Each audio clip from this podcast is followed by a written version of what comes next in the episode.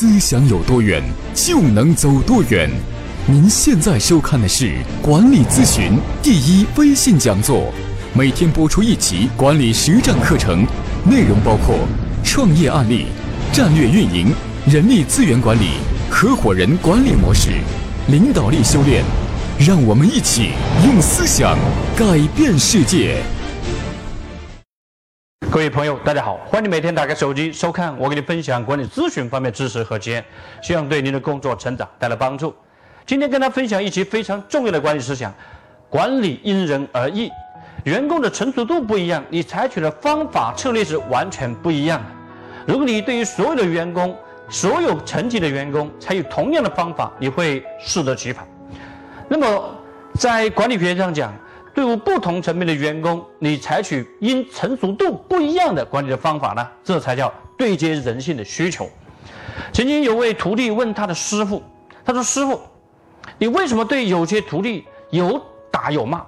但是对有些徒弟却彬彬有礼？但是对有些徒弟呢，你还对他非常的恭敬？为什么？”那么这位师傅是这么回答这位徒弟的：“他说，对于上等人。”因为他的心量很大，所以呢就可以直指人心，可打可骂，就可以做严格的训斥；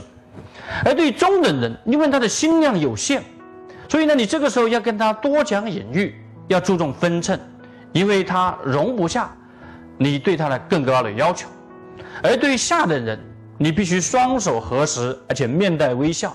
而且要不断去点化他，而不能够做过多的训斥和指责。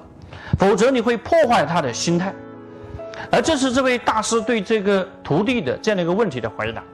我觉得这就是在管理上讲，这就叫因人而异。随着员工的程度不一样的时候，你采取的方法策略是不一样的。首先，对于初入职场的这些程度不高的员工，你怎么来管理他们？像这样的员工，你注重的就是对他们的梦想的塑造，以及对人生目标的塑造。如果说你对于他们这些程度不高的员工一来就给他非常严格的训斥，你会发现他是很容易抵触的，特别是对于九零后的员工。如果说你的九零后的员工还没有接受他对于你的认同，也没有对未来建出有清晰的梦想和期望的时候，你一来就对他有严格的所谓的管理，他是有抗拒之心的。所以，对于成熟度不高的员工，你应该给他注入梦想的管理，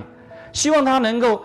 通过公司的发展的平台，能够实现他一星级一星级不断的进步，还有加薪成长。所以，作为一个主管带一个新人的时候，对于这样的员工，第一步做梦想的管理，激发他的目标和梦想，然后接下来你要手把手的教他，经常要盯这些员工。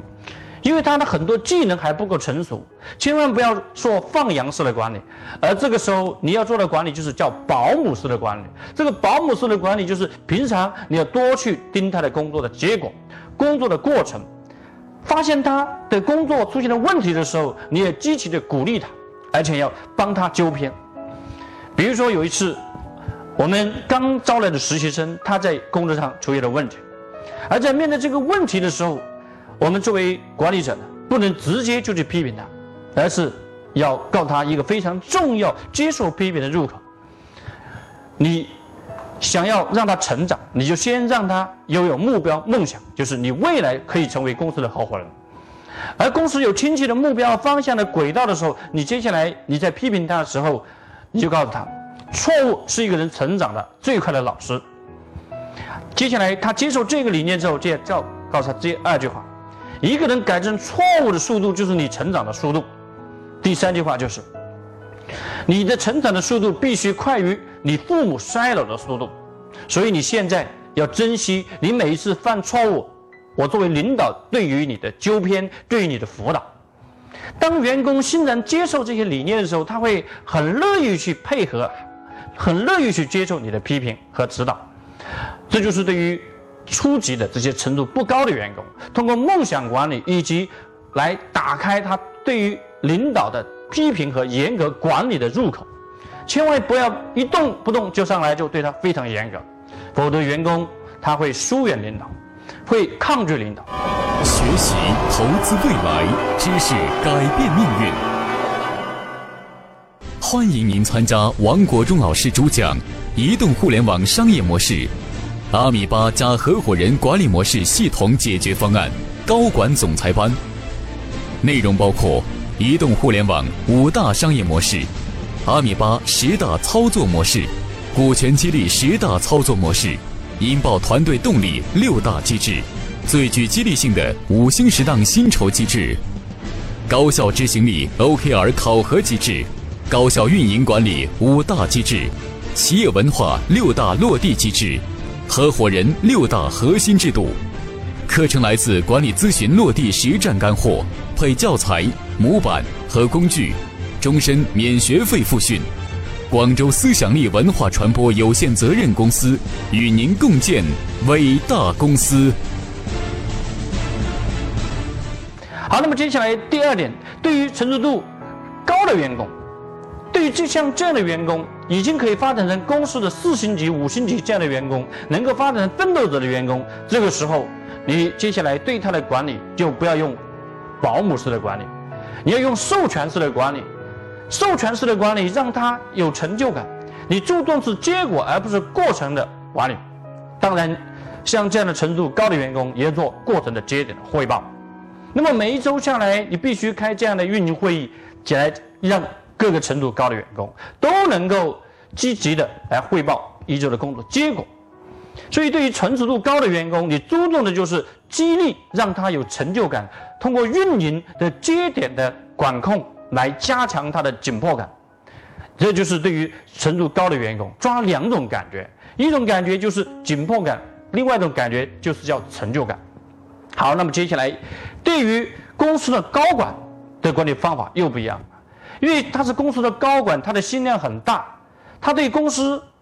跟随一定的时间，他对公司的文化是认同的。那么像这样高心量大的员工，那么接下来你对这样的员工要直指人心。作为一个老板，如果说你身边那几个长期跟随着你的人，当然你对他尊重是一方面，对他的利益必须要充分的考虑。那么接下来你有了利益的尊重以及情感上的粘度，形成了强大的。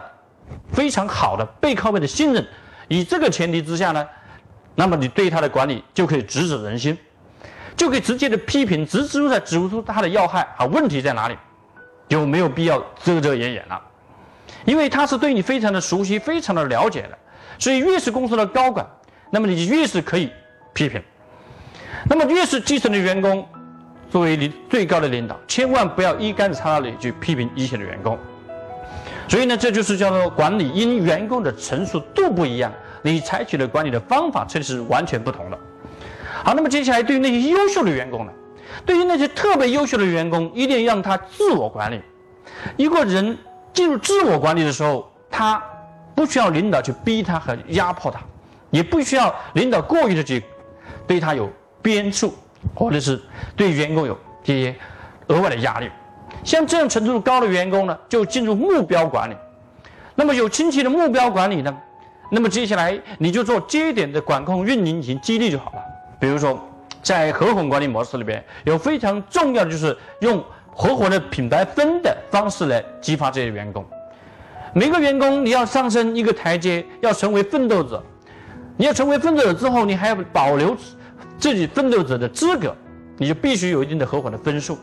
那么有了这个分数的杠杆，那么员工就自我的去管理，这是个非常有效的管理方式，因为他每一分的贡献，每一分的不断的成长进步，跟他的实现他的梦想，你利益是密切相连的。所以对这样的员工，就让他自我管理就好了。所以结论就是，管理一定要因人而异。对于不同成熟度的员工，你采取的方法策略是完全不一样的。好，今天跟大家分享这里。明天继续跟大家分享在领导力方面的一些知识，希望对您的工作成长带来帮助。广州思想力文化传播有限责任公司专注于合伙人管理模式系统解决方案咨询与落地服务，欢迎您参加思想力公司每月举行的合伙人管理模式系统解决方案高管总裁班，思想力与您共建伟大公司。